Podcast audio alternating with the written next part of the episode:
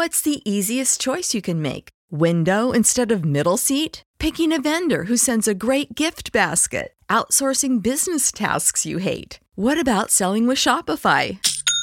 Whether you're selling a little or a lot, Shopify helps you do your thing, however you cha-ching. Shopify is the global commerce platform that helps you sell at every stage of your business. From the launch your online shop stage to the first real life store stage, all the way to the did we just hit a million orders stage. Shopify's there to help you grow. Whether you're selling scented soap or offering outdoor outfits, Shopify helps you sell. Wherever and whatever you're selling, Shopify's got you covered. Sign up for a $1 per month trial period at shopify.com slash try. Go to shopify.com slash try now to grow your business, no matter what stage you're in. Shopify.com slash try. ¿No se merece tu familia lo mejor? Entonces, ¿por qué no los mejores huevos? Ahora, Egglands Best están disponibles en deliciosas opciones. Huevos clásicos, de gallina libre de jaula y orgánicos de Egglands, que ofrecen un sabor más delicioso y fresco de granja que le encantará a tu familia. En comparación con los huevos ordinarios, Egglands Best contiene la mejor nutrición como 6 veces más vitamina D, 10 veces más vitamina E y el doble de omega 3 y B12. Solo Egglands Best. Mejor sabor, mejor nutrición, mejores huevos. Visita egglandsbest.com para más información. Algunas escenas de este programa han sido recreadas. Incendio abrasador, adrenalina sin control y anarquía total. Todo dentro de los muros de la prisión federal. Los equipos tácticos del FBI y negociantes trabajan sin descanso, tratando de evitar una guerra pequeña ¡Bloqueen la puerta! Y mantener a casi 100 rehenes con vida. La evidencia se acumula, no hay sospechosos evidentes. Asesino serial prófugo. Ted Kaczynski es arrestado.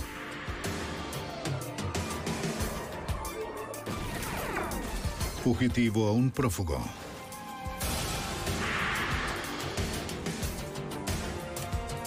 Los archivos del FBI. En la década de los 80, la prisión federal de Atlanta encerró a algunos de los presos más famosos del país. 1.800 cubanos escapando del régimen de Castro. 400 eran criminales peligrosos. 200 estaban locos. Soy Jim Castro, exdirector del FBI en Nueva York. Castro los llamó indeseables. El gobierno de los Estados Unidos los llamó presos. En el año 87, organizaron un disturbio sangriento. Ahora el FBI y el equipo de operaciones especiales deben infiltrarse en una prisión en llamas para detener la violencia antes de que se salga de control. El disturbio de la prisión de Atlanta. Video real. Cuba 1980. Una economía que se desmorona y disturbios políticos llevan a Fidel Castro a permitir que los ciudadanos cubanos abandonen el país. Por primera vez en la historia, el dictador famoso autoriza que los barcos estadounidenses entren en el puerto Mariel en Cuba. En un periodo de cinco meses, más de 120.000 refugiados indocumentados huyen del país en dirección a Florida. 2.700 son considerados criminales o enfermos mentales bajo la ley de los Estados Unidos. El fiscal general ordena al Departamento de Prisiones encontrar un lugar para ellos en el sobrepoblado sistema penitenciario de los Estados Unidos. Mil cubanos son enviados al Centro de Detención Federal en Oakdale, Luisiana. Cerca de 1.400 son transportados a la prisión federal en Atlanta. Durante siete años, los gobiernos de los Estados Unidos y el de Cuba negociaron para enviar a los criminales y a los refugiados enfermos mentales de regreso a Cuba. El 20 de noviembre de 1987, el Departamento Estatal firma un tratado con Cuba. Más de 2.700 presos cubanos serán devueltos. En 24 horas, los presos cubanos en ambas prisiones reciben noticias de la decisión. En Oakdale, Luisiana, miles de ellos se amotinan, tomando como rehenes a 28 guardias de la cárcel. Pero en la prisión de Atlanta no hay disturbios. Alcalde Joe Petrovsky. Pues hubo una confianza entre los presos y los oficiales del correccional. Y esa confianza era el trato que los presos recibían de los oficiales del correccional. Prisión de los Estados Unidos, Atlanta, Georgia. El lunes por la mañana, tres días después de la firma del tratado, el empleado de la prisión Ted Manier llega al trabajo. Él nota un silencio extraño. Hubo muy pocos presos en el área de desayuno y por lo general estaría lleno de reclusos haciendo mucho ruido y hablando. Y casi no había nadie ahí, por lo que estaba muy tranquilo, extrañamente tranquilo. En el primer piso de la fábrica de la prisión, los presos hacen colchones. A simple vista, parece como si nada ocurriera.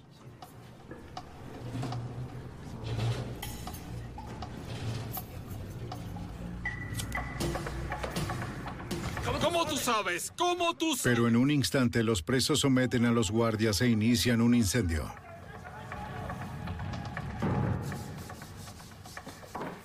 En el tercer piso de la fábrica, Manier y su jefe supervisan un taller de mueblería.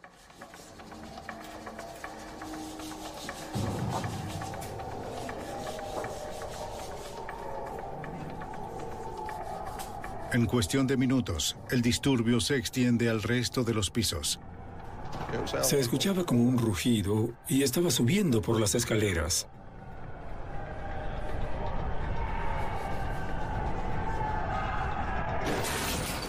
Derribaron la puerta y entraron corriendo. Tenían capuchas sobre la cabeza como si fuesen hechas de camisetas o sudaderas grises y solo tenían agujeros en sus ojos para que pudieran ver. Manier trata de reportar la emergencia, pero es atacado por uno de los presos. No sé si estaba tratando de golpearme o de quitarme el teléfono, pero derribó el teléfono de mi mano y salió de la habitación. Los empleados de la prisión se enfrentan a su peor pesadilla. Aunque están al tanto de los riesgos, nunca pensaron que les sucedería a ellos. Nos dimos cuenta de que había una amenaza, pero supongo que piensas que puedes controlarla. Cuando trabajas con los presos, te acostumbras a ellos y a veces olvidas quiénes son en realidad. Los guardias y los empleados de la fábrica están indefensos. Sin armas y superados en número, afrontan a los agitadores que portan armas caseras. Un empleado informa al alcalde Petrovsky de la crisis. Llama de inmediato a... Dentro de la prisión, nadie portaba un arma. Los presos siempre superan en número al personal. Si tuviéramos armas ahí, podríamos perderlas. Las únicas armas que teníamos eran las armas en la torre. Petrovsky alerta al FBI y al director regional de la prisión. El director regional, estoy a la espera. Traté de darle un análisis preciso de lo que ocurrió y lo puse al tanto de la situación. ¿Está bien? A medida que el fuego se propaga por toda la fábrica, los presos obligan a los guardias y empleados a entrar en una celda y cierran con seguro. Pensamos que a menos que ocurriera algún milagro, quizás nos quemaríamos porque no había forma de salir de la celda. El disturbio se extiende por todo el complejo de la prisión. Presos enojados capturan a los guardias, tomando las llaves mientras los toman de rehenes.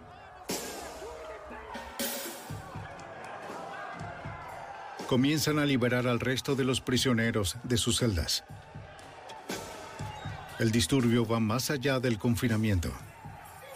Ahora los presos controlan la mayoría de los edificios centrales. Los prisioneros intentan entrar al módulo principal, pero los guardias cierran la puerta de seguridad justo a tiempo.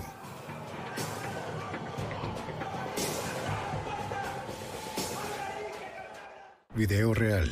Mientras las llamas y el humo cubren la enorme prisión, alrededor de 100 guardias y empleados quedan atrapados dentro. Construida a principios del siglo, la prisión federal de Atlanta es la prisión más grande de los Estados Unidos. Dentro era una fortaleza rodeada de un muro. Tiene una altura aproximada de 12 metros y la longitud en la parte superior del muro era de 2 metros de ancho. Era un muro enorme.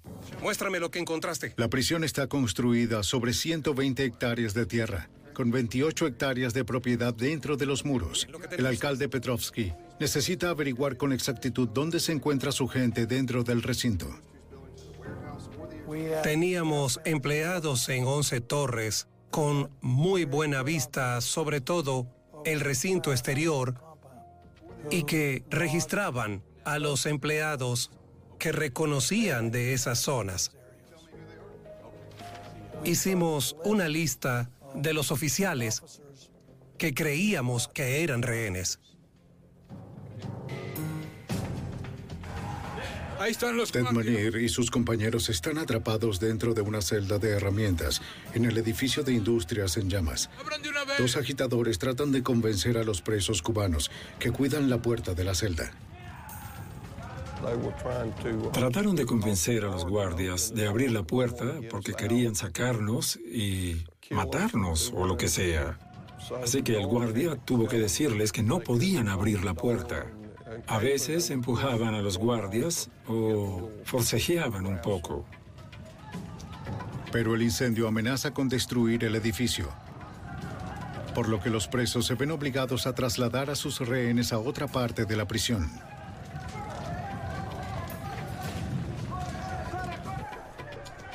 La única ruta los lleva al patio a la vista de las torres.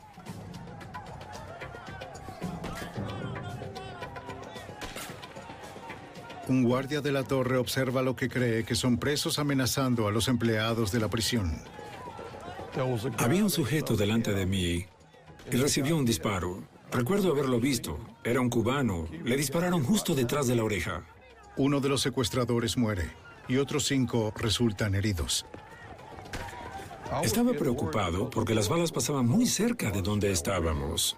El caos reina mientras los guardias y presos se ponen a cubierto. Nos llevaron al otro lado del edificio donde no pudieran dispararnos. Y en ese momento nos metieron en la capilla. ¡Métete, métete ahí, métete ahí! Los presos obligaron a sus rehenes a entrar en una pequeña habitación y los encerraron dentro. Vámonos. ¡Rayos! ¡Di algo! Media hora después de que iniciaran los disturbios, los agentes del FBI de la Oficina de Campo de Atlanta llegan a la prisión. El FBI tiene jurisdicción sobre asuntos criminales en todas las prisiones federales. El alcalde Petrovsky informa a Waldon Kennedy, el agente especial a cargo. Lo primero que quería realizar era averiguar cuántos rehenes habían sido tomados, cuántos podrían estar heridos, cuál era la amenaza para las personas que fueron tomadas como rehenes. Todos estos prisioneros estaban conmocionados, es decir, han sido prisioneros durante 18 años. Algunos de ellos cumpliendo cadena perpetua y ahora son libres de andar por la prisión. Eran como unas vacaciones. Esta es la zona en donde El agente Leon Blakeney dirige al equipo SWAT del FBI de Atlanta. Se muestra la silueta del agente Blakeney para proteger su identidad. Nadie sabía con seguridad qué zona controlaban los presos y no sabían cuántos rehenes habían sido tomados. Tenías 2.500 personas alojadas en esa prisión. Había personas corriendo por todas partes y con toda sinceridad fue un caos. El caos resultó letal. Mientras los agentes Kennedy y Blakeney desarrollan un plan para recuperar la prisión, reciben información vital de dos fuentes. De agentes del FBI ubicados en las afueras de la prisión y de prisioneros dentro de la cárcel que no quieren participar en el disturbio. Comenzamos a descubrir quiénes podrían ser los rehenes, dónde se ocultaban los presos, cuántos eran, qué tipo de armas tenían. Los presos han tomado las radios de los guardias, comprometiendo las comunicaciones de la prisión. Atención central, atención. Los agentes y guardias cambian a una frecuencia segura. Dos hombres blancos, dos negros. La situación es horrible. Las negociaciones serán fundamentales para resolver la confrontación. Vengan para acá. El agente especial Di Rosario, un negociador del FBI, inicia una conversación con los presos. Quiero hablar con ustedes. Se están pidiendo demandas sin sentido. Los secuestradores quieren que las cosas se hagan ya. Y es por eso que es importante tratar de llevarlos a un punto en el que puedan ser razonables. ¿Puedes negociar con personas en ese estado emocional? Por lo general, no. Así que tuvimos que darles tiempo. Los agitadores están muy conmocionados, furiosos por el asesinato de un preso. Este tema surgió más de una vez. Mataron a uno de los nuestros. No tenían ningún motivo y lo hicieron. Querían que viera el cuerpo. Ordené que trajeran el cuerpo a donde estábamos. Observé el cuerpo. Querían que sintiera lo mismo que ellos. Y los cuatro que salieron a hablar conmigo solo hablaban por sí mismos. No hablaban en nombre de los 1.400 que estaban ahí.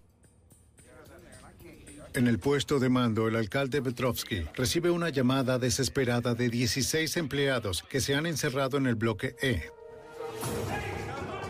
El bloque E alberga a los criminales más peligrosos de la prisión federal de Atlanta.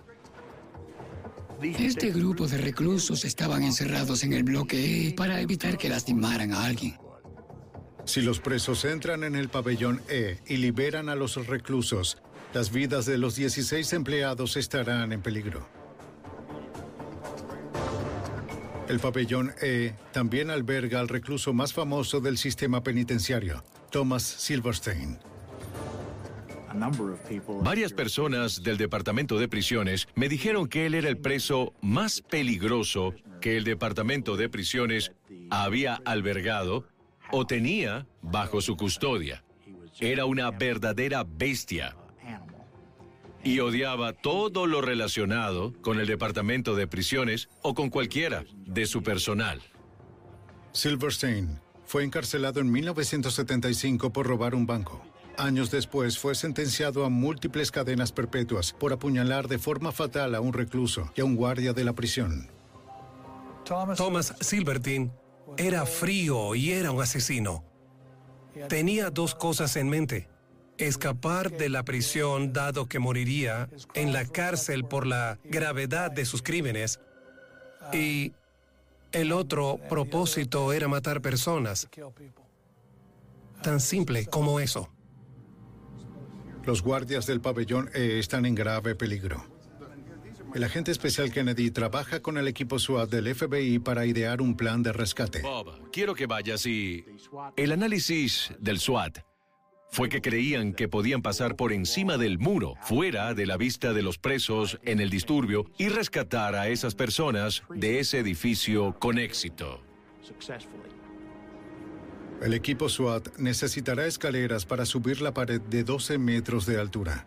El agente especial Blakeney llama al Departamento de Bomberos de Atlanta y a la tripulación de un helicóptero de la Guardia Nacional para ayudar a realizar el plan. Ponemos un helicóptero en el lado opuesto de la prisión para llamar su atención y al menos tener una distracción. Jefe, esta es la situación. Tenemos... Siete horas después de que comenzó el disturbio, el equipo SWAT del FBI pone en marcha una misión arriesgada para rescatar a 16 empleados de la prisión, sin poner en peligro la vida de casi 100 rehenes. Muy bien, escuchen. Tenemos que poner un camión en la esquina suroeste, subir la escalera. Siete horas después de que estallara un disturbio en la prisión federal de Atlanta, un equipo SWAT del FBI pone en marcha una misión para rescatar a 16 empleados encerrados en uno de los pabellones de la prisión. El agente especial del FBI, Walden Kennedy, sabe que si los presos cubanos ven el intento de rescate podría ser un desastre. Necesito 100. No dudarían en matar a los rehenes si se percataban de que intentaríamos recuperar la prisión o cualquier parte de ella. Después de escalar el muro, el equipo SWAT del FBI se acerca al pabellón E. donde se encuentran los reclusos más peligrosos de la prisión. Guardias, salgan, salgan, salgan ahora, guardias. SWAT saca a los empleados de la prisión del edificio. Identifíquense cuando lleguen. Vamos, sigan. Del otro lado de la prisión, 27 empleados preocupados por su seguridad se han encerrado dentro del hospital de la prisión. Descontentos observan cómo sus colegas son escoltados a un lugar seguro. El líder del equipo SWAT del FBI, Leon Blakeney, Estaban gritando desesperados. Vengan a buscarnos, vengan a buscarnos. El jefe del Departamento de Prisiones pide al equipo SWAT del FBI que regresen a buscar a los empleados del hospital. Los miembros del SWAT me informaron que existía una gran probabilidad de que serían vistos pasando por encima del muro para tratar de rescatar a las personas del hospital. No podemos proteger a los rehenes que están encerrados en otras partes de la prisión. De hecho, mi preocupación era que si nos observaban, comenzarían a matar a los otros empleados. Blakeney quiere rescatar al personal del hospital, pero sabe que es un riesgo que no se puede permitir. Tenemos que mantener la puerta cerrada. Si entran, estaremos en peligro. Los presos entran en el pabellón E y liberan a los reclusos.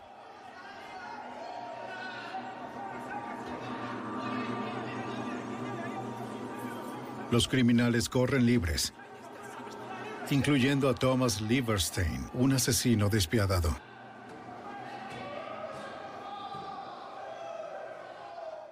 A medida que anochece, tres edificios han sido consumidos por el fuego. Casi 100 guardias y empleados han sido tomados como rehenes o se han encerrado dentro de la prisión. Ted Manier, empleado de la prisión, está retenido en una habitación de la capilla de la prisión. Un hombre se acercó a la ventana y no era cubano. Y el sujeto a mi lado dijo, ese es Silverstein. Entró y tenía una linterna y comenzó a iluminarnos. Iluminó mi rostro y dijo, ¿qué? ¿No te conozco? Y le dije, no, nunca te había visto antes. Y él dijo, ¿no sabes quién soy? Lucía peor que cualquier cosa que haya visto en cualquier tipo de película o algo así. Cuando lo observas, sabes que es inusual. Hay algo muy extraño en él. Da mucho miedo. Los presos se apartan y Silverstein se va sin herir a los rehenes. Al segundo día del disturbio, el comandante táctico del FBI, Danny Colson, llega a la prisión. Se podía oír un gran estruendo, como el zumbar de los aberrojos. Casi se podía sentir la energía de esos prisioneros. Colson fundó el equipo de rescate de rehenes del FBI, un grupo antiterrorista de élite en 1982. El ERR es el equivalente de las fuerzas del orden de los Navy SEALs o de la Fuerza Delta del Ejército. La única unidad en los Estados Unidos que cuenta con los recursos avanzados de explosivos o térmicos es el equipo de rescate de rehenes del FBI. Video real, pero el ERR se encuentra ocupado con el disturbio en Oakdale. Me dirigí a una misión táctica muy complicada sin el equipo al que estaba acostumbrado a comandar. A pesar de no tener al equipo de rescate de rehenes a su disposición, Colson aún debe desarrollar un plan de rescate táctico a gran escala. Afronta varios obstáculos. Se construye una prisión para mantener a los malos dentro. Las puertas tienen barrotes, tienen puertas de acero. Este mismo tipo de cosas impide que una fuerza de rescate entre. Necesité ayuda de los militares, sobre todo de la Fuerza Delta. La Fuerza Delta es la unidad de operaciones especiales del ejército, pero usarlos en la prisión sería ilegal. La ley Posse Comitatus fue aprobada justo después de la Guerra Civil, y esa ley impide que los militares se involucren de forma activa con los miembros de las fuerzas del orden público. Salvo por la aprobación de la Casa Blanca, el FBI debe confiar en la fuerza pública civil.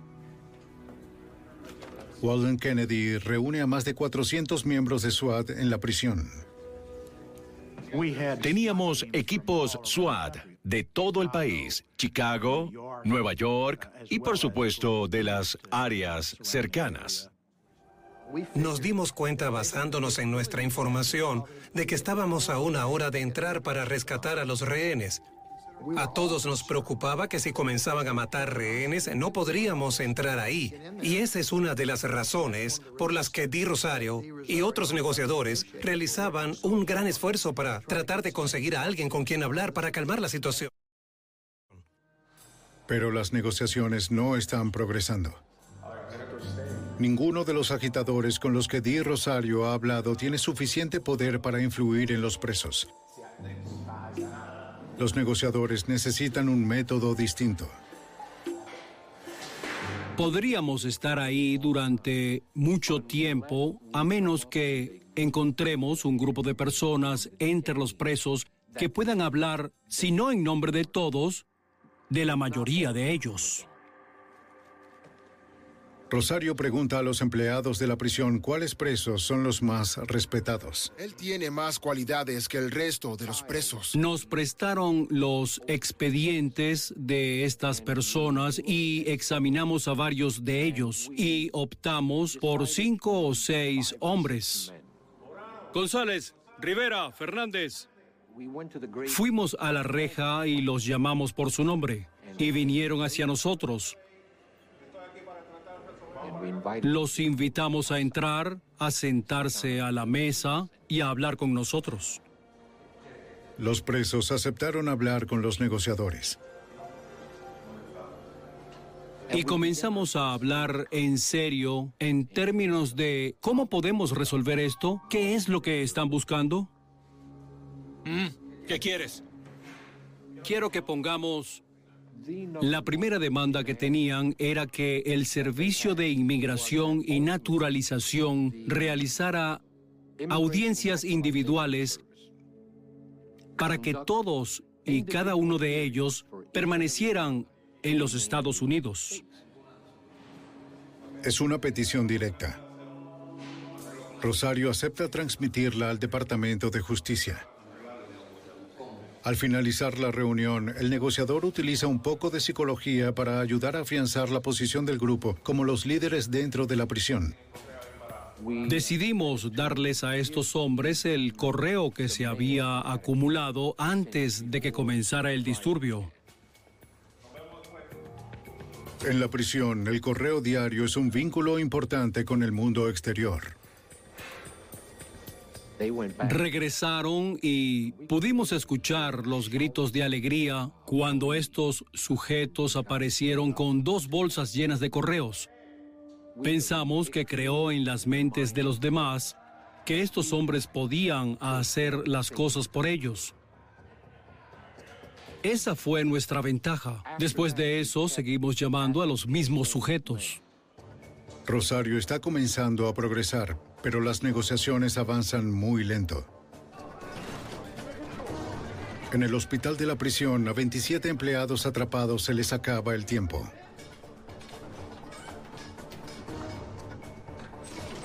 Los presos intentan derribar la puerta del hospital con un ariete.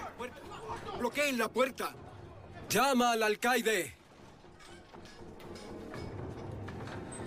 Los empleados llaman al alcaide Petrovsky al centro de mando. El alcaide Petrovsky transmite la información a Weldon Kennedy.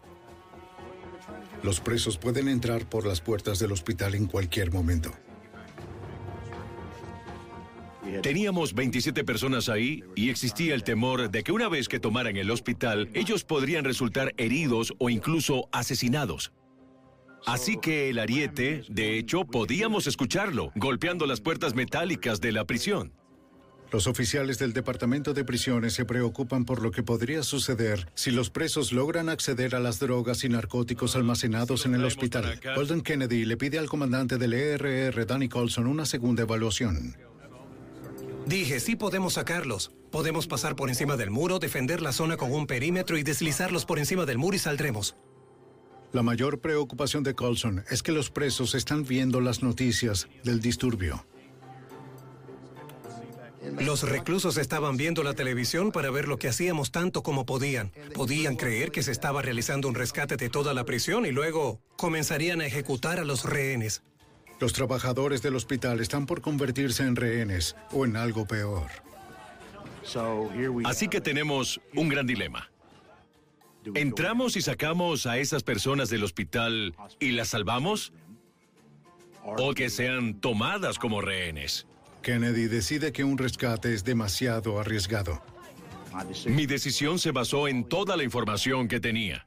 No iremos por el rescate. No autorizaré el rescate. Cuando regresó y lo anunció al Departamento de Prisiones, recuerdo que un oficial del Departamento de Prisiones pasó a mi lado, me miró y me dijo, si ellos fueran agentes del FBI, irían a buscarlos y le dije, no lo harían. Walden Kennedy se pregunta si acaba de firmar una sentencia de muerte para 27 personas inocentes. Durante dos días se desató un disturbio en la prisión federal de Atlanta. Ahora docenas de presos cubanos controlan la prisión.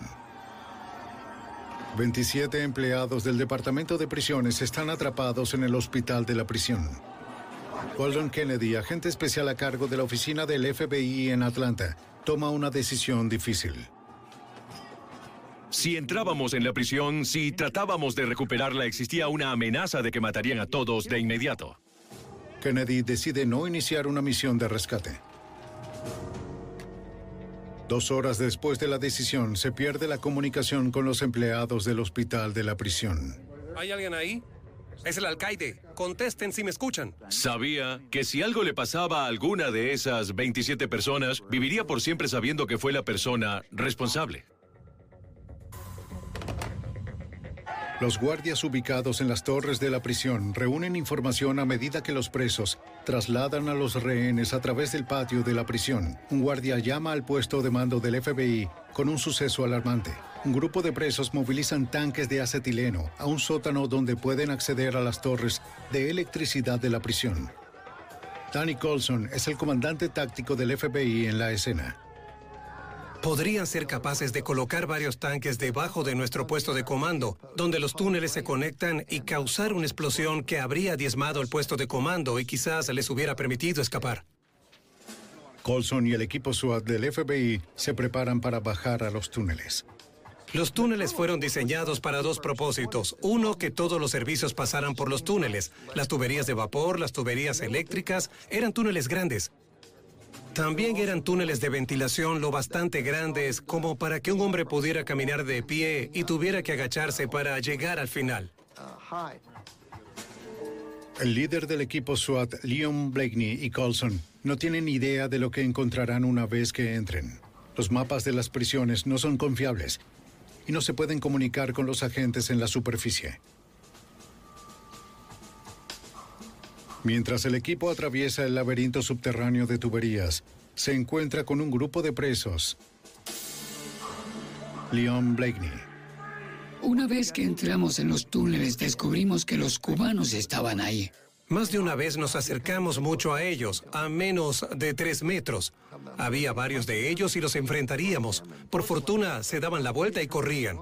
El equipo SWAT no puede encontrar los tanques de acetileno en el amplio sistema subterráneo, pero están convencidos de que los presos están explorando los túneles en busca de una posible ruta de escape. Concluimos que el sistema de túneles era una amenaza real para resolver con éxito la crisis. Al final pudimos colocar a los equipos SWAT abajo. El equipo SWAT de Chicago se encargó de una parte del sistema de túneles y el equipo SWAT de la oficina de campo de Washington se encargó de la otra parte del sistema de túneles. En el tercer día del disturbio, Danny Colson recibe información de agentes con binoculares de largo alcance, ubicados alrededor de la prisión. Los presos han trasladado a casi todos los rehenes a un edificio conocido como el dormitorio americano. Colson comienza a elaborar un plan de rescate táctico. Significa que pueden... Video real. Las personas se reúnen en las afueras de la prisión. Las familias de los rehenes, de los guardias de la prisión e incluso de los presos esperan noticias sobre sus seres queridos. Los medios de comunicación cubren las últimas noticias de la prisión. Había cientos de periodistas ahí, emisoras, canales locales, fijaron puestos de campaña justo enfrente de la prisión. Un reportero y un error conllevan a que la situación termine de forma violenta. Agente especial D. Rosario. El equipo SWAT de Nueva York estaba saliendo del turno y el equipo SWAT de Chicago estaba relevándolos y pasaron al lado de las escaleras del edificio de administración. Y llamaba la atención porque había dos grupos muy grandes de hombres armados, todos vestidos de negro. Un reportero local de Atlanta ve esto y observa a los 40 o 50 hombres vestidos con equipos SWAT subiendo los escalones de la entrada y se apresura a decir en televisión en vivo hacia dónde se dirigen. Parece que el FBI va a recuperar el control de la prisión. Mira, mira, están entrando. No puede ser. Cuando los presos ven el reporte en las noticias, toman acciones inmediatas. Llevaron a varios rehenes al patio. Y gracias a nuestra cámara pudimos verlos. Sacaron a los rehenes y les echaron gasolina encima. Luego, tomaron sus encendedores y comenzaron a presionarlos mientras nos gritaban, si quieren atacarnos adelante, en cuanto lo hagan, les prenderemos fuego a estos hombres. Sin saberlo, un joven periodista pudo haber cometido un error que podría costar la vida de casi 100 personas inocentes.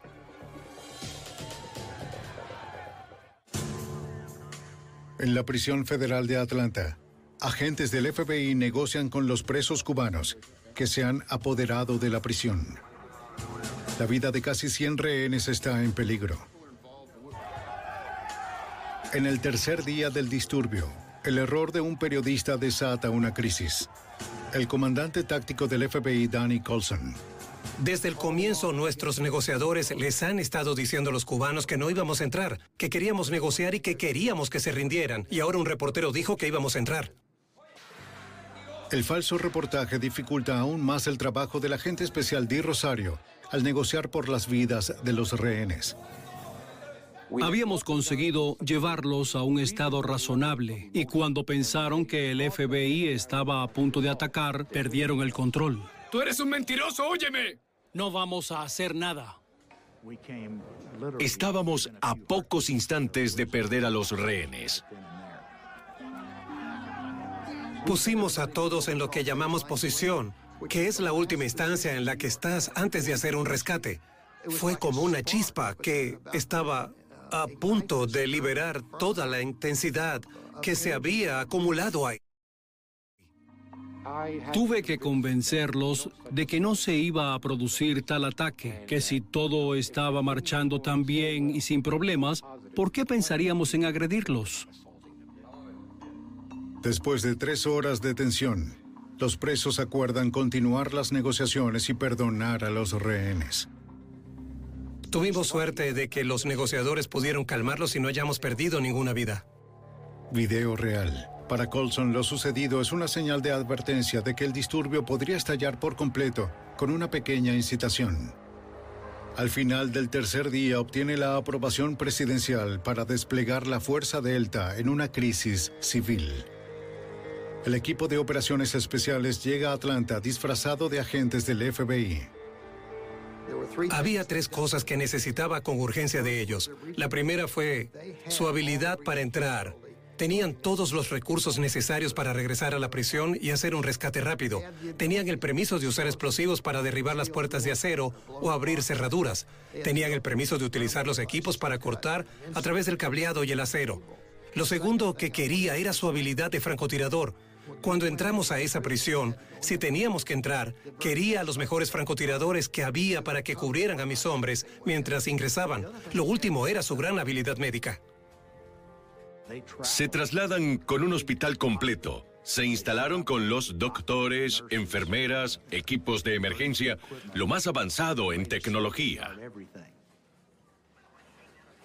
Si los equipos de la Fuerza Delta o del FBI hieren a los presos en combate, el hospital militar está preparado para tratar cualquier lesión.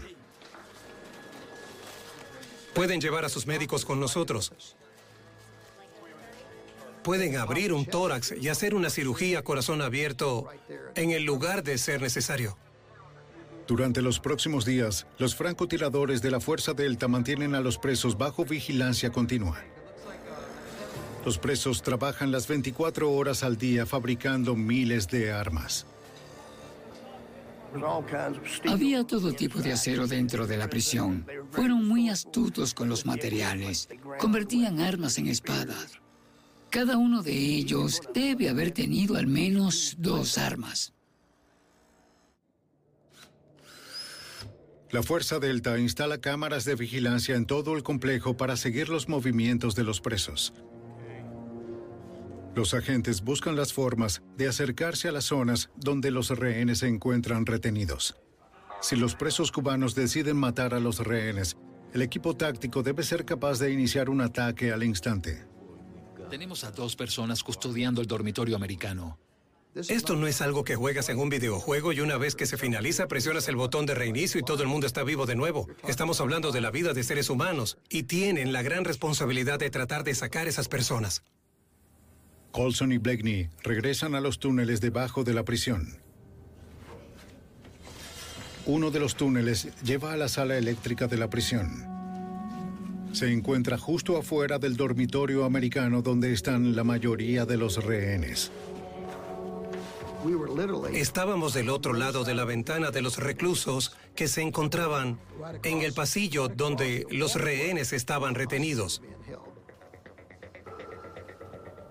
De este modo, nuestro tiempo de respuesta pasó de media hora a 10 segundos. Fue un gran avance en nuestro desempeño en ese momento. Con los equipos SWAT del FBI y la Fuerza Delta en su lugar, estarán en una mejor posición para proteger a los rehenes si se rompen las negociaciones. Hasta que no comiencen a herir a un rehén, no hay razón para que entráramos por la fuerza para salvar a estas personas. Por lo tanto, esperaremos todo el tiempo necesario. Los presos tienen comida suficiente para sobrevivir hasta un año. Video real. El día después de Acción de Gracias levantan un árbol de Navidad en el techo del edificio.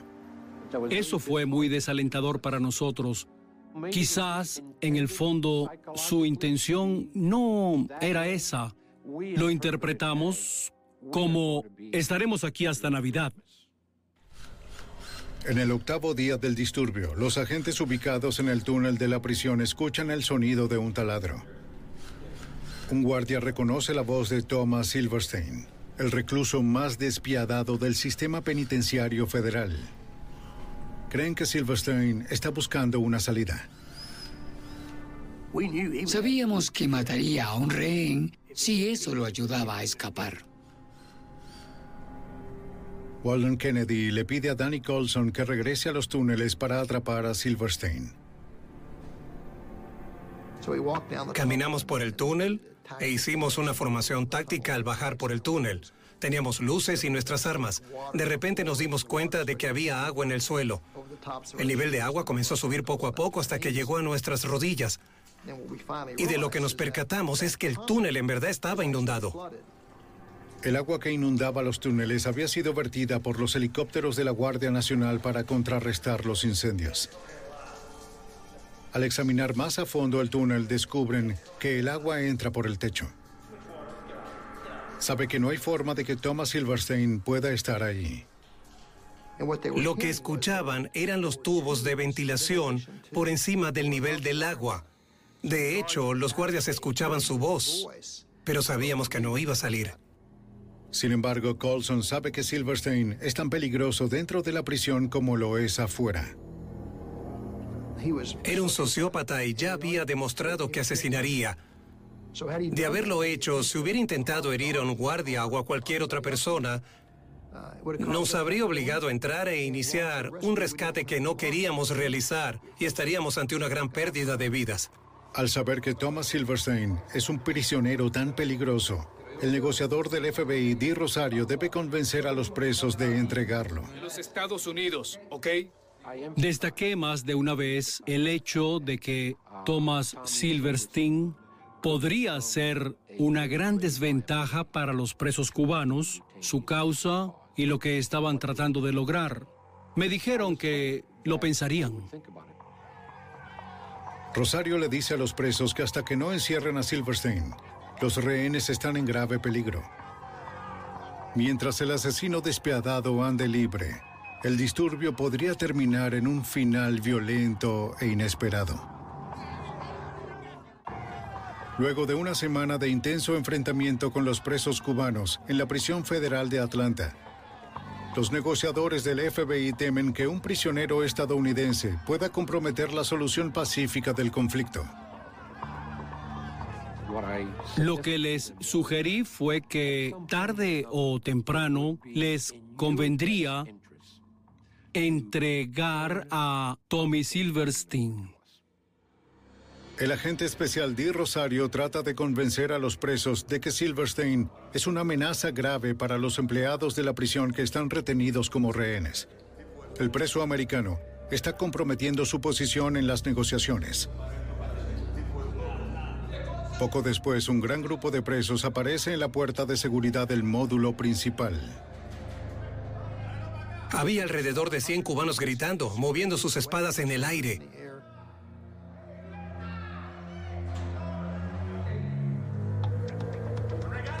Pude ver que tenían a Silverstein.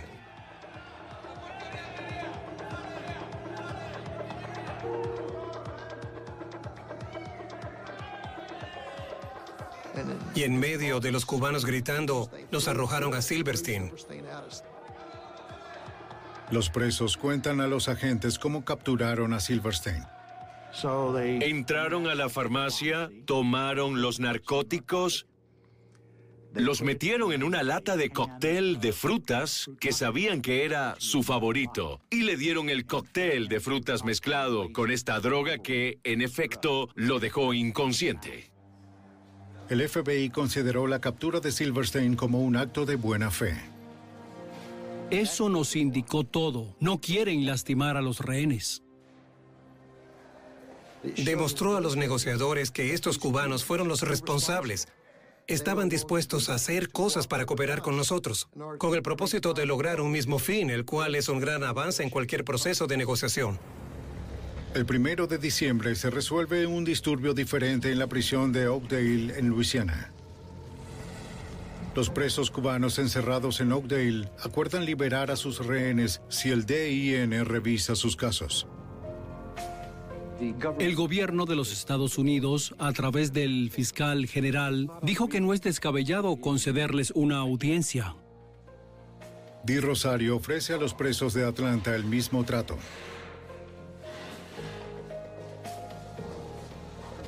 Los secuestradores han conseguido lo que querían, pero las negociaciones siguen detenidas. La vigilancia audiovisual revela que los presos piensan que el FBI no usará la fuerza letal para sacarlos de la prisión, que tendrían una posibilidad de luchar para vencer a las fuerzas federales. Los cubanos pensaron que el FBI y los demás agentes entrarían con porras y bastones y que lucharían. Al día siguiente, Colson decide enviar a los prisioneros un mensaje claro. El preso acepta hablar con Colson. Él dijo, tengo que ir al baño y le dije, espera aquí. ¿A dónde va él? Salí de la celda y busqué al grupo de operaciones especiales y al equipo SWAT de la ciudad de Nueva York. Los reuní y les dije, todos pónganse su equipo y fórmense alrededor de la celda y luzcan rudos. Él caminó hacia donde le indiqué y cuando llegó al pasillo se sorprendió. Y le dije, esto no va a ser un combate de porras con sus espadas. Vamos a usar la fuerza letal.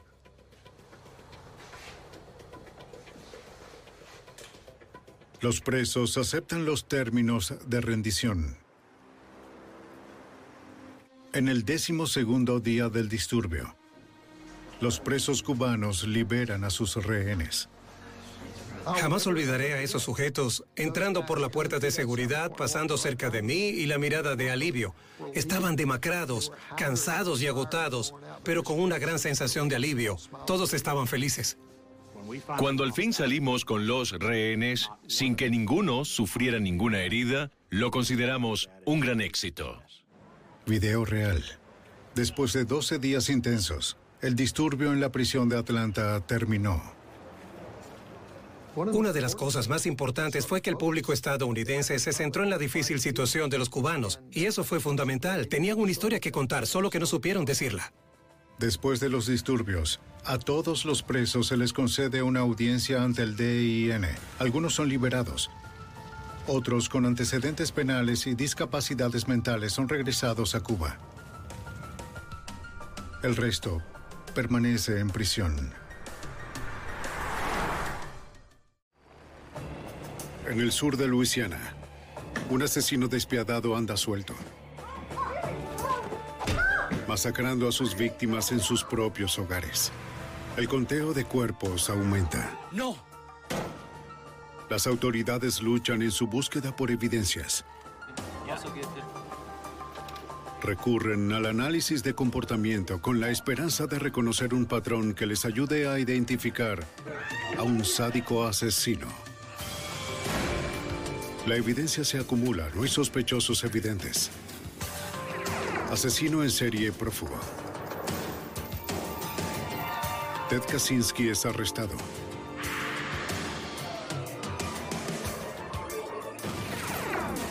Fugitivo aún prófugo.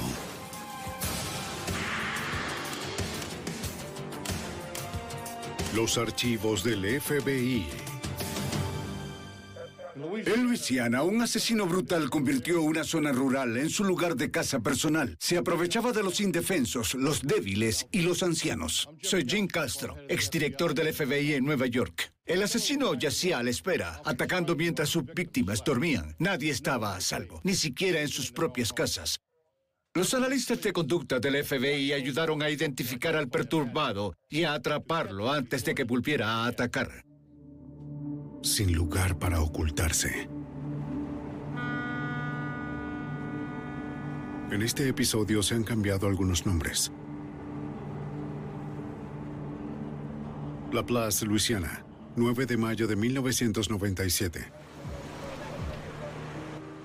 A las 9 y 46 de la mañana, James Lowell Jr., un oficial del departamento del alguacil de la parroquia de St. John, se detiene en la casa de sus padres. La hermana de Lowell lo llamó al trabajo preocupada porque sus padres no contestaban el teléfono. El oficial descubre que la puerta de entrada está entreabierta. Mamá. Encuentra a su padre, James Lowell Sr., en el piso. ¡Papá! Su rostro está cubierto de sangre. ¡Papá! ¡Mamá! Comprueba el pulso de su padre. ¡Papá! Y no se lo encuentra. Busca a su madre. ¿Mamá? La encuentra en la cocina agredida con brutalidad. Anne-Marie Lowell está inconsciente y su pulso es débil, pero está viva. Despacho, es Lowell. Despacho, es Lowell. El oficial pide una ambulancia y refuerzos. Dorking Road. Mi papá está muerto y mi mamá tiene el pulso débil. Envíen refuerzos, por favor. Mamá. Mamá. En minutos oficiales, detectives y paramédicos responden a la escena. El brutal ataque sorprende al detective Todd Himmel del Departamento del Alguacil de St. John. Esta es una familia muy respetada en la comunidad, bien conocida, buena gente. La mayoría de nuestros homicidios están relacionados con las drogas o tal vez una discusión que se salió de control. Tener un homicidio por invasión de hogar es poco común en esta área.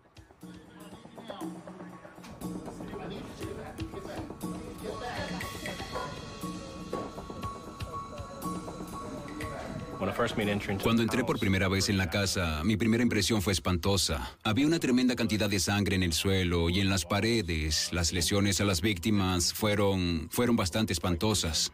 Los paramédicos trabajan para estabilizar a la señora Lowell en el corto viaje al River Parish Hospital. Más tarde ese día muere de sus heridas. El oficial Lowell les cuenta a los investigadores cómo encontró a sus padres. Señala un par de anteojos en el piso de la cocina que pertenecían a su padre. Los investigadores encuentran un martillo manchado de sangre cerca del cuerpo del señor Lowell. La naturaleza de las heridas en la cabeza y la cara de la víctima llevan a los investigadores a creer que este es el arma que lo mató. Los detectives registran la casa. Cuando entré en el área del estudio, observé los lentes de la mujer tendidos en el suelo con algo de sangre. Era obvio que la habían golpeado en esa área.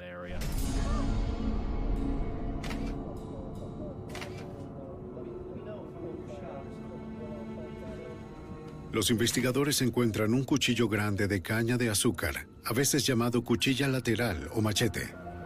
Estaba cubierto de sangre. Era obvio que era el arma que infligió las heridas a la víctima.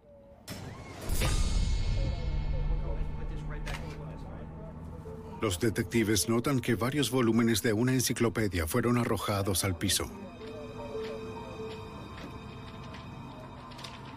Debe haber algo. Está bien. Wow, wow, wow, déjame ver eso. Tenemos dinero. Déjame ver eso. Es un billete de 100 dólares. Al revisar los libros que todavía estaban en el estante, encuentran que los Lowell habían escondido casi 12 mil dólares allí. Miembros de la familia más tarde confirman el total. El intruso no encontró el dinero. Los investigadores teorizan que la búsqueda del asesino fue interrumpida. Estaba muy cerca de encontrar el dinero. Al parecer, eh, fue asustado antes de que lo hiciera. El hijo que vino a casa para saber de sus padres pudo haberlo ahuyentado. Los técnicos de la escena del crimen buscan en casi todas las superficies expuestas de la casa, pero las únicas huellas dactilares que encuentran coinciden con las víctimas o los familiares cercanos. Necesito que consigas un par de fotos de esto. Los investigadores registran el exterior de la casa. Descubren que la línea telefónica, así como los cables de la alarma, fueron cortados. Y retiraron una de las ventanas del garaje. está por aquí. Pudimos determinar el punto de entrada, que fue la ventana lateral. Al parecer, el sospechoso tuvo tiempo suficiente para tomar un cuchillo y quitar la masilla de un panel de vidrio de las ventanas de madera vieja. El detective Himmel sospecha que el asesino se tomó su tiempo para entrar a la casa de los Lowell. La ubicación particular en la que hizo entrada estaba camuflada por una cerca y algunos árboles, de modo que, en esencia, nadie lo vería si estuviesen pasando por la calle. Así que tuvo tiempo de entrar y, de hecho, retirar la masilla del panel de la ventana antes de ingresar a la residencia. Los investigadores se dispersaron para entrevistar a los vecinos de los Lowell.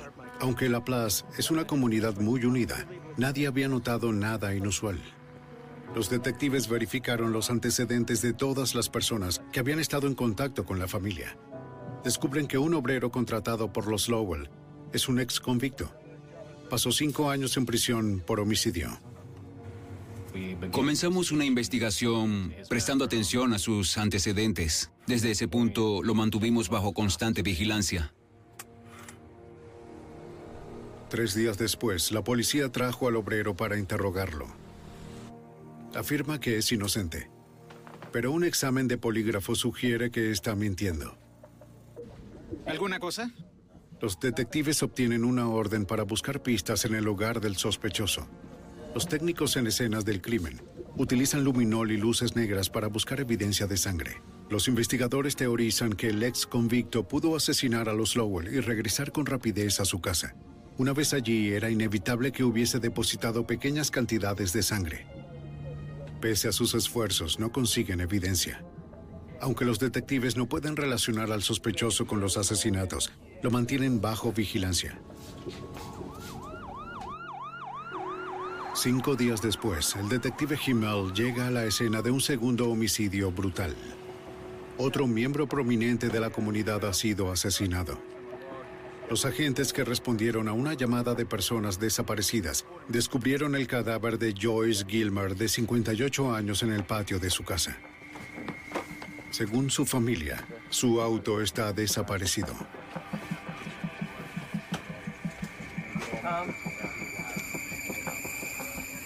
La víctima tiene cuatro laceraciones sangrientas en la parte posterior de la cabeza.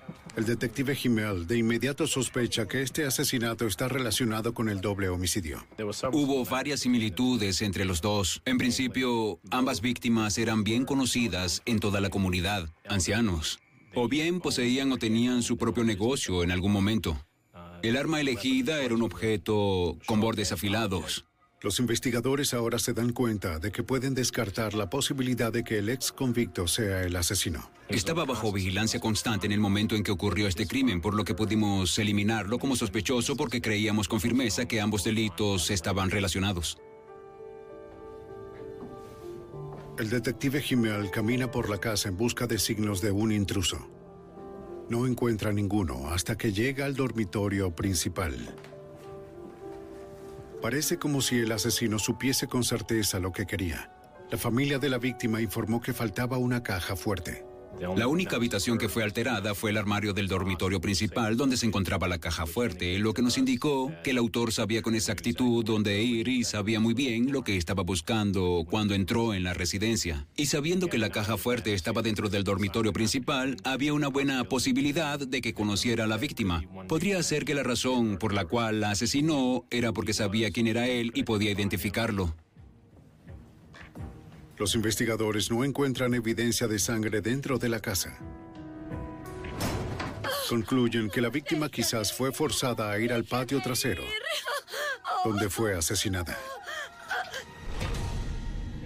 Los investigadores de la escena del crimen procesan la casa en busca de evidencia, incluyendo cabello, fibra y huellas dactilares.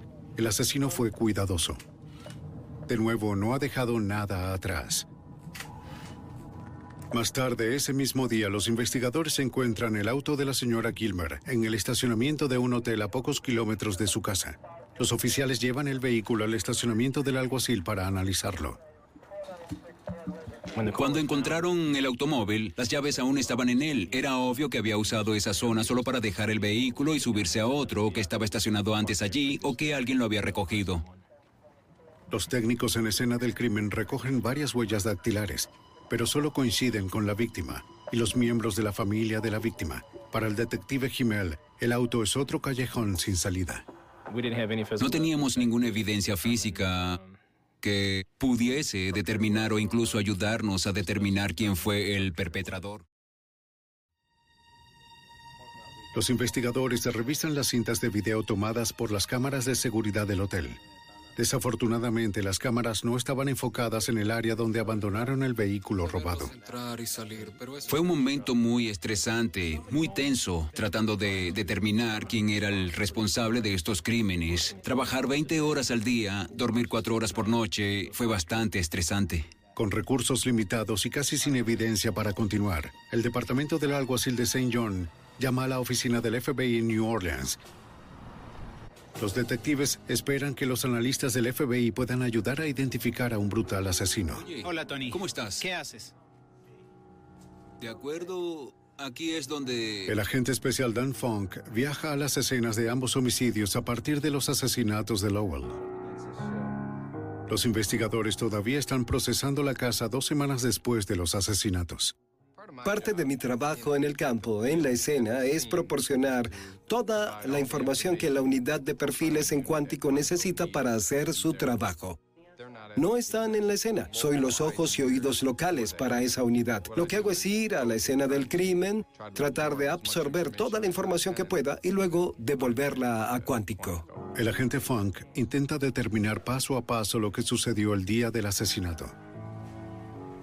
Estoy buscando un comportamiento preofensivo, ofensivo y postofensivo que en principio significa lo que el sujeto y las víctimas hicieron antes del crimen, también durante el crimen y después del crimen.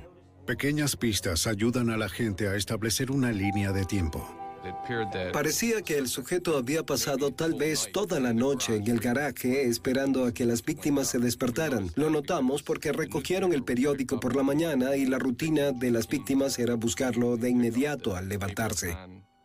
Y luego parecía que había café molido en la basura que indica que hicieron café y se estaban acomodando para su rutina matinal antes de que ocurriese el ataque.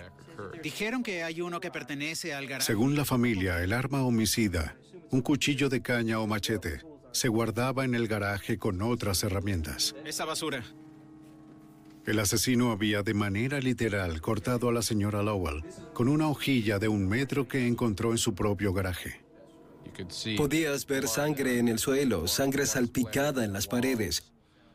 Pasabas por la casa y donde quiera que mirabas había sangre. Solo se podían ver marcas en las paredes y en los quicios de las puertas, donde se podía imaginar que el sujeto balanceaba esto de manera violenta hacia la víctima. No digas ni una sola palabra. ¿Qué está haciendo? ¡Déjeme sola! ¡Déjeme sola!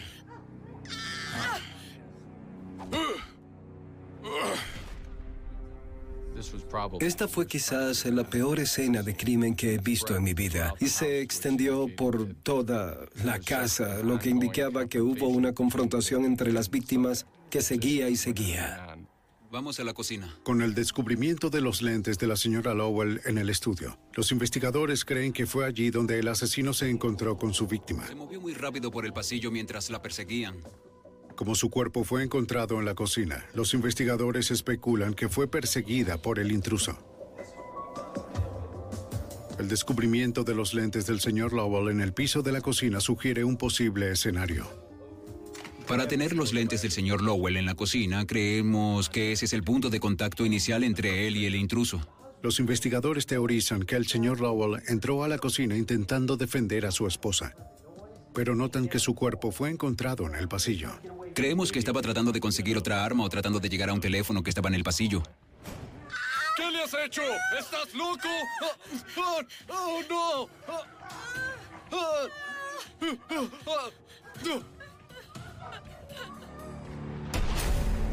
Después de ver las escenas del crimen de Lowell y Gilmer, el agente Funk confía en que tiene suficiente información para llevar a Cuántico.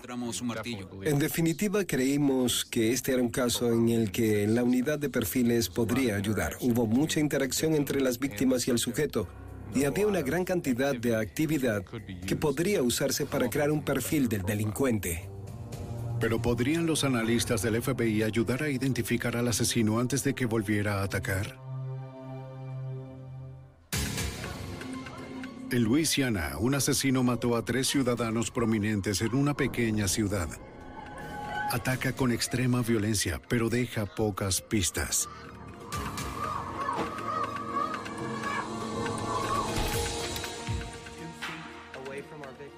En la sede del FBI en Cuántico, Virginia, el agente especial Dan Funk y los investigadores locales informan a los analistas del FBI sobre los asesinatos. Tiene el caso más reciente. El experto observa que la escena del crimen de Lowell refleja un comportamiento mixto.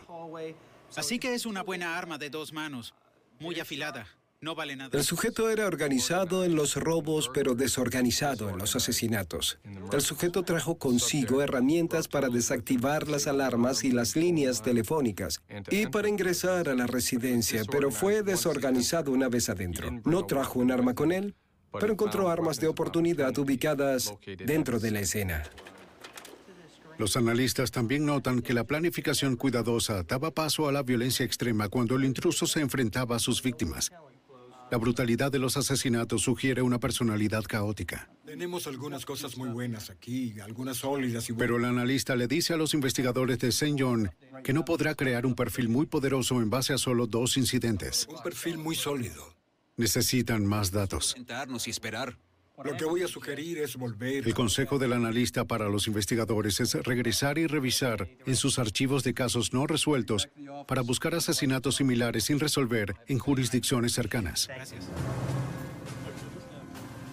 Investigadores del Departamento del Alguacil de St. John se reúnen con detectives de parroquias cercanas. Los detectives comparten los detalles de sus archivos de casos sin resolver y hacen un descubrimiento escalofriante.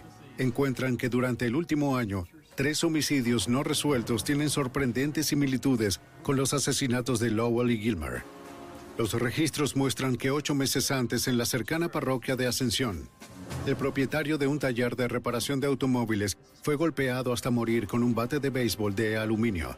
Una cantidad sustancial de dinero fue robada de la casa de la víctima. de un taller de reparación de automóviles en mi distrito y sucedió alrededor de un año antes de su doble. Cinco meses después, en la parroquia de St. James, Una mujer de 58 años fue apuñalada y golpeada hasta morir en su casa. La policía encontró un cuchillo ensangrentado en el fregadero. No pudieron recuperar ninguna huella dactilar del arma o en la escena. Fotos.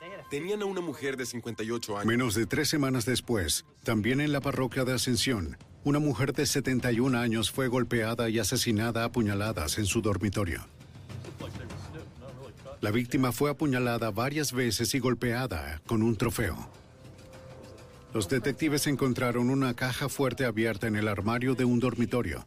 El contenido de valor desconocido se lo llevaron. Esta mujer, lo que era extraño, es que fue encontrada debajo Las de- líneas telefónicas y los cables de alarma de la residencia habían sido cortados. Los investigadores concluyen que el mismo asesino pudo haber cometido hasta seis homicidios.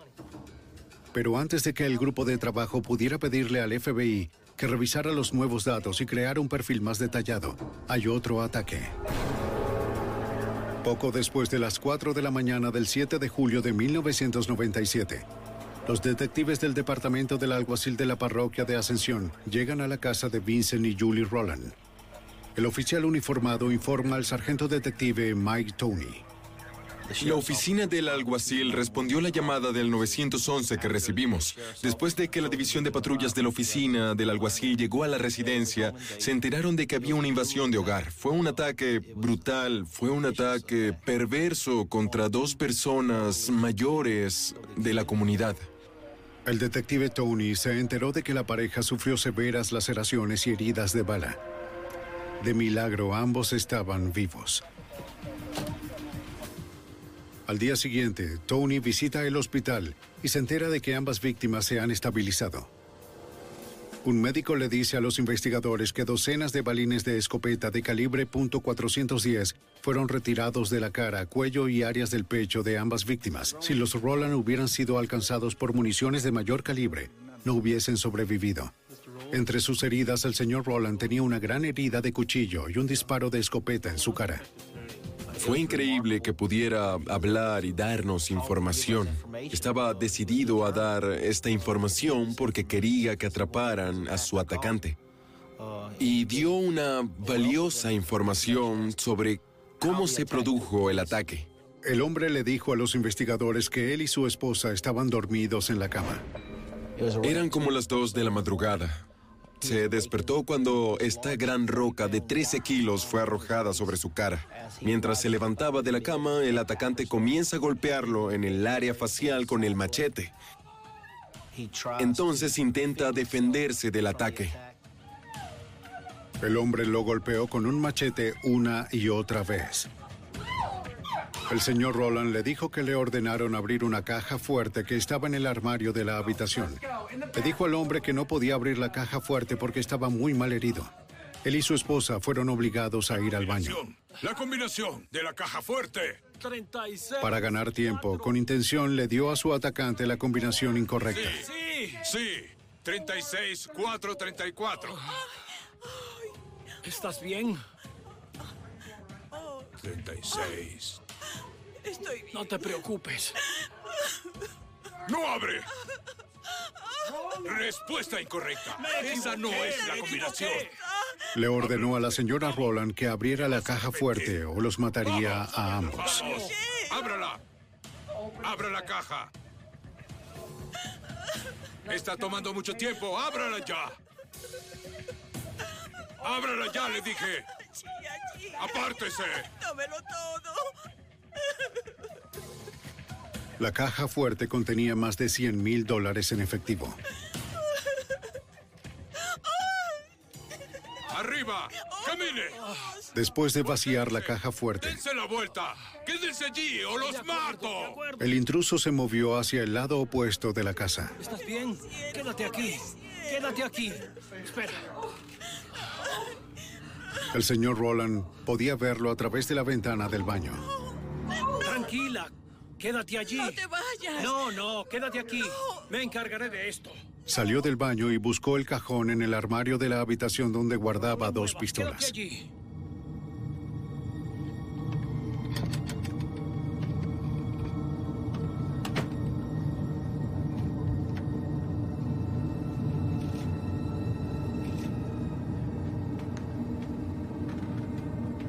Se escondió detrás del sofá y esperó.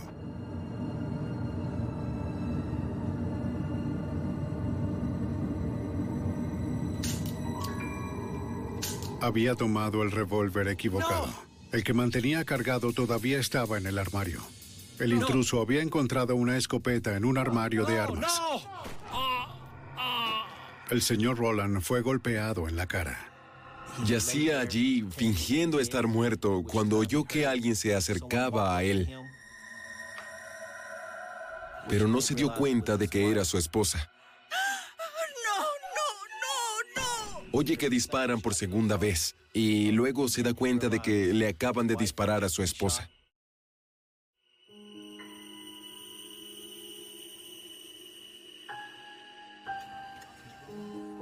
La señora Roland le dice a los investigadores que se quedó quieta hasta que el intruso se fue. Luego intentó llamar al 911, pero la línea telefónica había sido cortada. Aterrada y sangrando, logró conducir hasta la casa de su hijo donde llamó a la policía.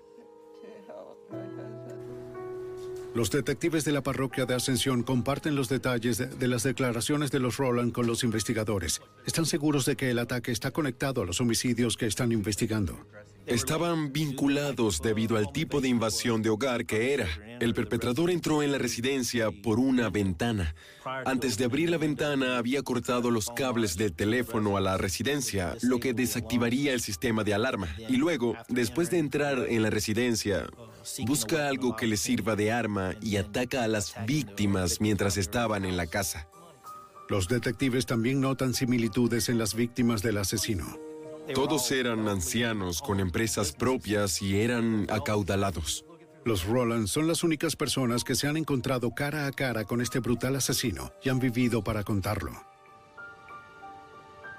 Los investigadores regresan al hospital con un dibujante que crea un dibujo compuesto del sospechoso basado en la descripción de los Roland.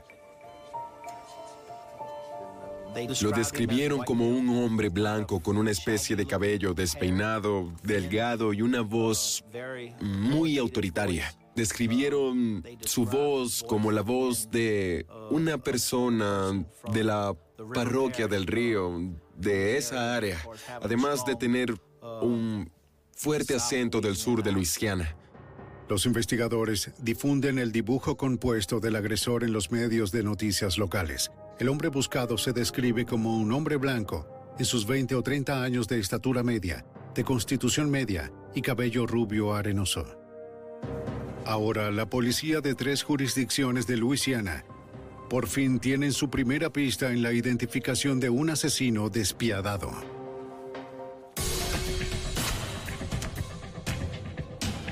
Una pareja de ancianos de Luisiana sobrevive por poco a un brutal asalto a sus vidas. Su atacante ha sido vinculado a seis asesinatos en 10 meses. Ahora el presunto asesino en serie anda suelto con más de 100 mil dólares en efectivo. Armados con las declaraciones de los sobrevivientes, los investigadores de Luisiana regresan a Quantico, Virginia, para presentar los casos más recientes vinculados a la unidad de perfil del FBI. Los analistas están de acuerdo con que los seis homicidios y el último ataque puede que estén conectados. Sospechan que el asesino vive o trabaja en la zona. Es nocturno y puede haber comprado recientemente artículos que por lo general no podría pagar. Los investigadores ahora tienen un bosquejo aproximado de su sospechoso, pero necesitan moverse rápido si quieren atraparlo. Agente especial Dan Funk. Ahora tenía dos testigos vivos. El sujeto estaba bajo presión al saber que había personas que podían identificarlo. Así que creímos que cambiaría su apariencia o incluso podría abandonar el área. Tenemos varios buenos. Los analistas recomiendan formar un grupo de trabajo oficial y pedir al público que esté atento a cualquier persona que muestre alguna de las características identificadas por la unidad. Podemos hacer eso. La apelación pública provoca miles de llamadas telefónicas a la línea directa del grupo de trabajo. Un guardia de seguridad de un casino de videopóker local brinda una pista intrigante. Le dice el detective que uno de los clientes habituales del casino se parece mucho al dibujo compuesto que vio en la televisión. El detective Mike Tony del Departamento del Alguacil de Ascensión. Describió al individuo como una persona que, antes de estos ataques, iba allí y gastaba muy poco dinero. Mal vestido. Desde los ataques comenzó a gastar mucho dinero. Luego comenzó a usar joyas deportivas. A moverse en una motocicleta nueva, en pocas palabras cambió su apariencia. Pero el guardia de seguridad no sabe el nombre del cliente. Dio una descripción de la persona, qué aspecto tenía, así como el vehículo que conducía, y este vehículo era muy singular. En realidad era una camioneta, una camioneta grande con una gran máquina en la parte posterior de la misma que se usa para levantar motores y llevarlos de un lado a otro. El detective revisa la declaración registrada del guardia de seguridad con el resto del grupo de trabajo. Su descripción del comportamiento del cliente es consistente con el análisis del FBI. Espera un minuto, espera un minuto, Al escuchar los comentarios del guardia de seguridad sobre la camioneta del cliente, un detective se da cuenta de que conoce al hombre que se describe. Una camioneta tenía un elevador casero en la parte trasera. Esto suena El familiar. cliente es un mecánico de automóviles que una vez trabajó para un amigo suyo. El mismo hombre que había sido golpeado hasta la muerte con un bate de béisbol en su casa seis meses antes. Un asesinato vinculado a su sospechoso. El nombre del mecánico es Daniel Blank. Blank es un ex empleado de un taller de reparación de automóviles propiedad de la víctima. Fue una de las 36 personas que la policía entrevistó en relación con ese crimen. Aunque de manera voluntaria había dado una declaración a la policía, los detectives no encontraron nada sospechoso. Una revisión de su registro revela un arresto previo por un robo menor en la parroquia de St. James. Ese es un sospechoso con el que saldré y hablaré. Los investigadores viajan a la última residencia conocida de Daniel Blank para hacerle algunas preguntas.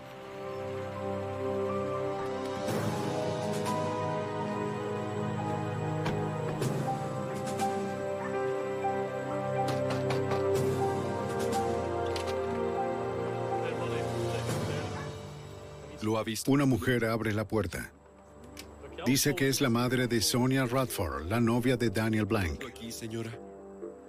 Nos informó que Daniel Blank y su novia se acababan de mudar a Texas, que él no estaba allí.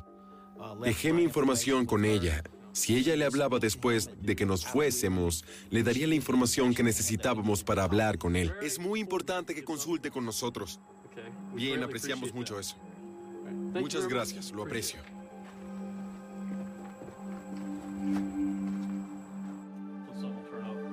Diez minutos después de que el detective Tony regresa a su oficina, recibe una llamada telefónica. Detective Tony, Es Daniel Blank. Daniel, oye, escucha, voy Dice que está llamando desde Onalaska, Texas. Y mientras estoy hablando por teléfono con él, le informé que estábamos investigando varios homicidios de personas mayores y que en esos homicidios les robaron una gran cantidad de dinero. Y comenzó a ser una fuente valiosa de información. Comenzó a hablar sobre cómo estaba jugando, que estaba ganando mucho dinero, que tenía todos los recibos de sus ganancias de juego. Y durante la conversación me dice que regresará a Luisiana en pocos días. Así que se acordó dónde vendría a reunirse con nosotros cuando regresara a Luisiana. Pero voy a regresar a Luisiana. Bien, Daniel, por favor, llámame tan pronto cuando vuelvas aquí, ¿te parece? Muy bien, muy bien, gracias. Adiós. Pero Daniel Blank no tiene intención de regresar a Luisiana. Por lo que los investigadores tendrán que ir a buscarlo.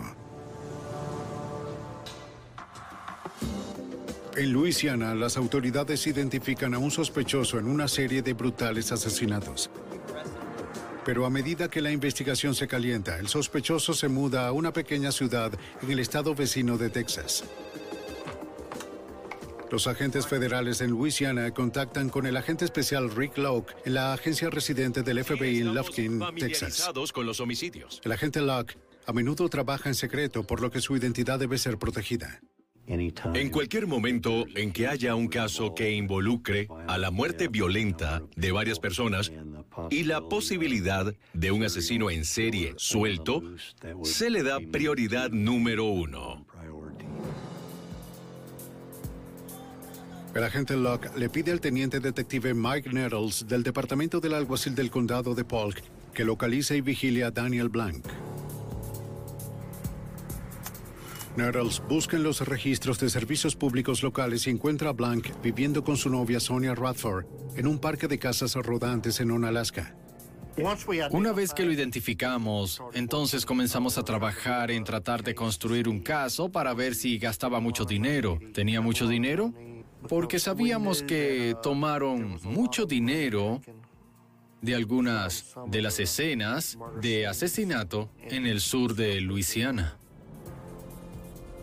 ¿Lo viste bien? El agente especial Locke y el detective Nettles vigilan de cerca al sospechoso. Cuando estábamos realizando la vigilancia de Blank, notamos que había comprado un vehículo cuando llegó a Texas. Había comprado un remolque eh, luego alquiló un negocio de reparación de automóviles y abrió una empresa conocida como Daniels Automotive. Los registros públicos revelan que Blank ha alquilado el garaje a nombre de su novia.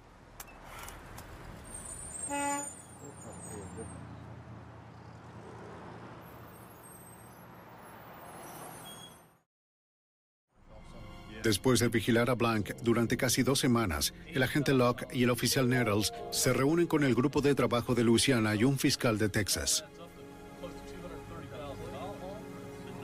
Los investigadores informan al fiscal sobre los resultados de una verificación de antecedentes financieros de Daniel Blank. Estaba gastando una gran cantidad de dinero que se ajustaba al perfil de comportamiento. Eh, después de hacer un historial financiero de él, nos enteramos de que en este año en el que estaba gastando todo este dinero, no tenía ningún medio de ingresos que apareciera en sus registros de empleo estatales. Por favor, el detective... Durante una conversación telefónica anterior con Blank, el detective Tony abordó el tema de sus ingresos. Y fue entonces cuando comenzó a adentrarse en sus hábitos de juego. Todo el dinero que tengo lo gané al apostar. Así que teníamos una persona que estaba gastando miles de dólares en los casinos locales de juego. Y luego, después de hacer el historial y los registros financieros a través de los casinos, supimos que de hecho estaba gastando más dinero del que ganaba. Así que en realidad estaba en negativo para sus registros de juego. Además de sus pérdidas masivas de juego, Blank ha comprado una camioneta, un automóvil, una motocicleta nueva, dos remolques por 22 mil dólares, un remolque de 14 mil dólares y una piscina sobre el suelo de 4 mil dólares. Los registros revelan que la mayoría de las compras se hicieron en efectivo. Lo que creo que tenemos aquí... El fiscal está de acuerdo con que la evidencia circunstancial es impresionante. Pero los investigadores no han presentado ninguna evidencia que coloque a Blank en ninguna de las escenas del crimen o que lo conecte con un arma. Si los investigadores esperan presentar su caso contra Blank, necesitan pruebas físicas sólidas. En Luisiana, los técnicos han recuperado muchas huellas dactilares ocultas de las escenas del crimen. Los analistas han comparado la mayoría de las impresiones con las víctimas y sus familiares. Los técnicos comparan las huellas desconocidas restantes con un conjunto de huellas dactilares de Daniel Blank obtenidas durante un arresto anterior por una infracción menor. Determinan que las impresiones no coinciden. Pero el antiguo registro de Blank está incompleto. No hay huellas de sus palmas en su archivo. Y los investigadores tienen varias impresiones de la palma de las escenas del crimen enumeradas como desconocidas. Los investigadores idean un plan para obtener un juego de huellas de la mano de Daniel Blank. A través de una verificación de registros, el detective Nettles y el agente Locke se han enterado que Blank no tiene una licencia de conducir válida. Después de semanas de vigilancia, observaron que Blank tiene la costumbre de ignorar una señal de alto cerca de su negocio. El plan es que Nettles realice una parada de tráfico la próxima vez que la ignore.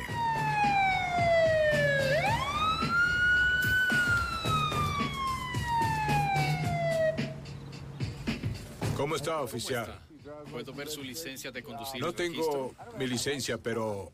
Eh, Como se predijo, Blank no tiene una licencia de conducir válida. Mi licencia expiró. Entonces, vamos a seguir adelante y tenemos que ir al juzgado.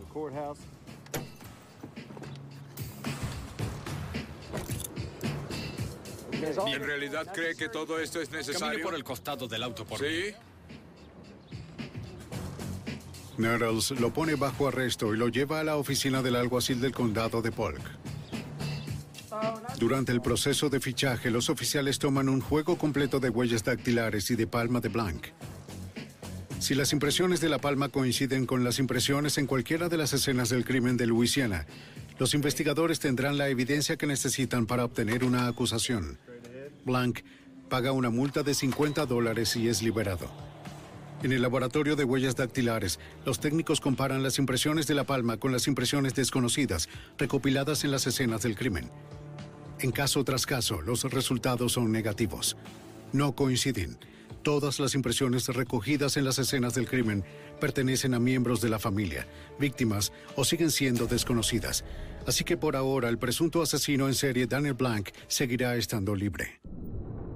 En Luisiana, seis personas han muerto, víctimas de un asesino degenerado.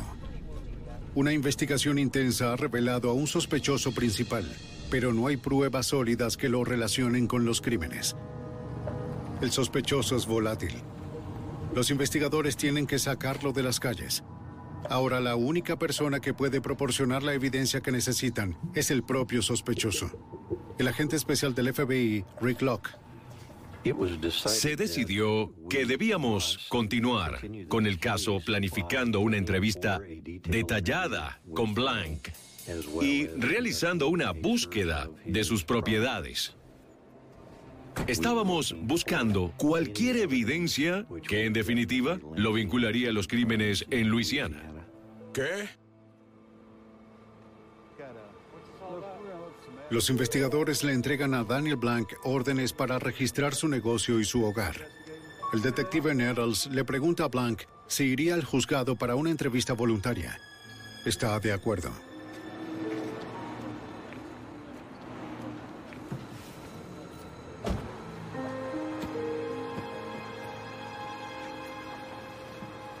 ¿De qué se trata todo esto? Blanc no es arrestado, pero se le avisa de sus derechos.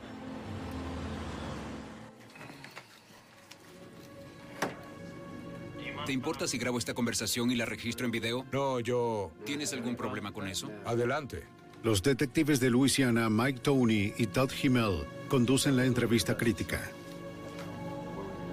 Es mucha presión. Usted sabe que o bien obtiene una confesión y resuelve estos casos, o no lo hace y no tiene nada. No teníamos evidencia física y la evidencia circunstancial no era tan buena como para llevarlo a juicio. Sabíamos que necesitábamos una confesión. Sabíamos que necesitábamos que nos dijera que era el responsable de matar a estas personas. Sin eso no teníamos nada. Nuestra estrategia fue comenzar primero con información de antecedentes con Daniel. Hacerle preguntas de las que sabíamos la respuesta, su vida familiar, su educación, su experiencia laboral. Eso quizá consumió una hora, una hora y media. Luego pasamos a cubrir algunos de los homicidios. La entrevista comenzó a ser interesante, diría que tal vez en la tercera hora. En ese momento le habíamos desafiado con algunos de estos homicidios. Le habíamos preguntado si le parecía extraño que dos de sus antiguos empleadores hubiesen fallecido. Pero estoy seguro de que no lo maté. En ese punto se puso un poco agitado, estábamos caminando por una línea fina, no queríamos molestarlo hasta donde pudiese irse, no estaba bajo arresto, podría haberse ido en cualquier momento. No fui yo. no tienes nada que ver con eso. Blanc sigue negando cualquier participación en los asesinatos. Parece improbable que confiese algo. En el pasillo, los investigadores interrogan a la novia de Blanc, Sonia Radford. También ha aceptado una entrevista voluntaria. Investigando varios homicidios. Fue por completo una entrevista consensual. Era libre de irse. Los entrevistadores se acercaron a ella y le preguntaron si estaría dispuesta a visitarlos en una sala de entrevistas en el juzgado. Y así se hizo. Estuvo de acuerdo. Ya sabes. Sonia le dice a los investigadores que se mantuvo fuera de los asuntos de Daniel, pero admite que a menudo salía por la noche sin decirle a dónde iba. Solo por, por su trabajo. Sonia también admite que un par de veces lo dejó en las áreas donde se cometieron los asesinatos. Blank siempre le decía que iba a reparar el auto de alguien.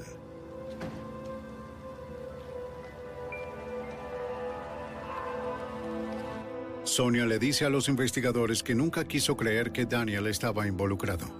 A unas puertas de distancia, Blank continúa negando cualquier responsabilidad por los crímenes. Yo no lo maté.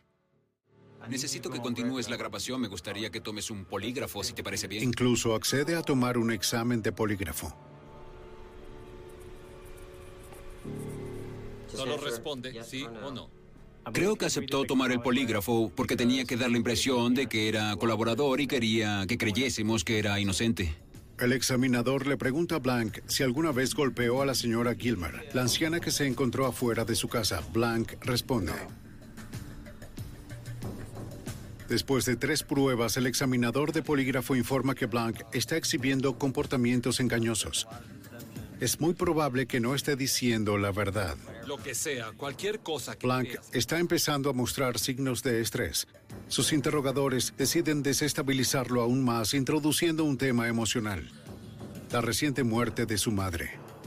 Mi padre no fue de ayuda. Me di cuenta de que su relación era estrecha con su madre.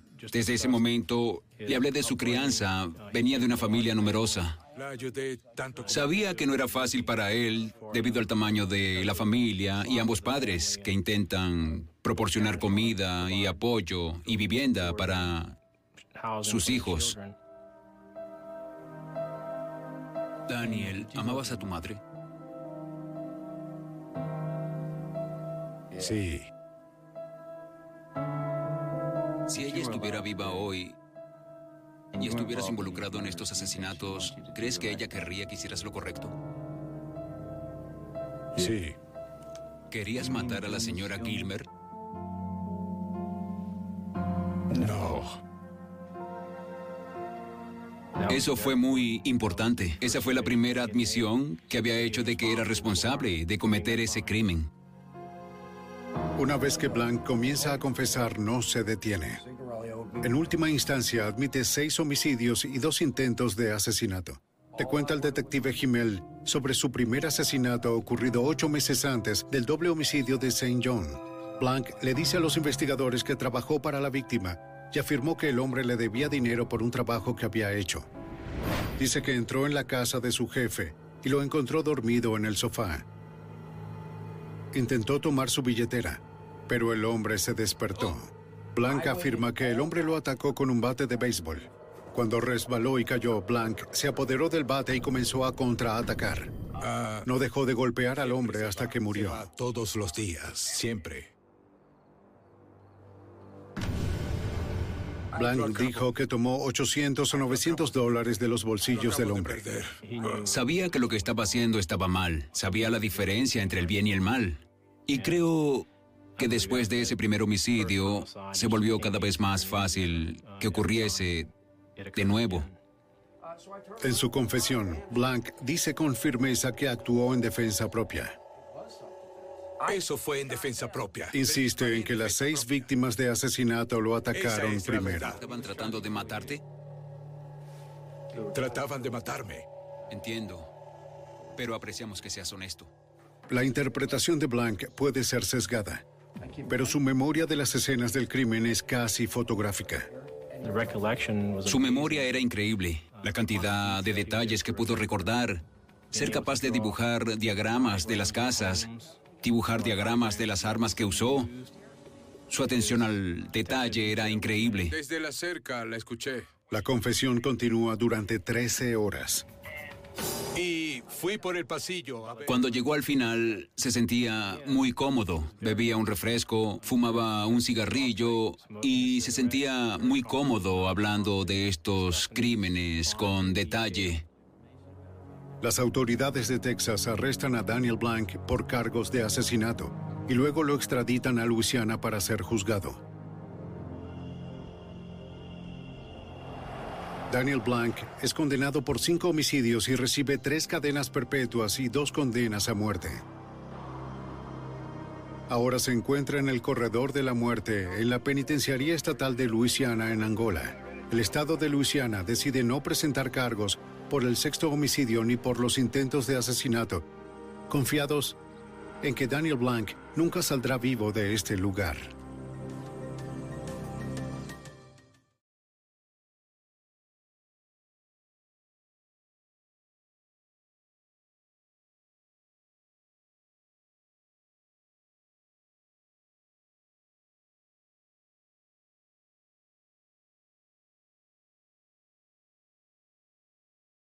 ¿No se merece tu familia lo mejor? Entonces, ¿por qué no los mejores huevos? Ahora, Egglands Best están disponibles en deliciosas opciones. Huevos clásicos, de gallina libre de jaula y orgánicos de Egglands, que ofrecen un sabor más delicioso y fresco de granja que le encantará a tu familia. En comparación con los huevos ordinarios, Egglands Best contiene la mejor nutrición como 6 veces más vitamina D, 10 veces más vitamina E y el doble de omega 3 y B12. Solo Egglands Best. Mejor sabor, mejor nutrición, mejores huevos. Visita egglandsbest.com para más información.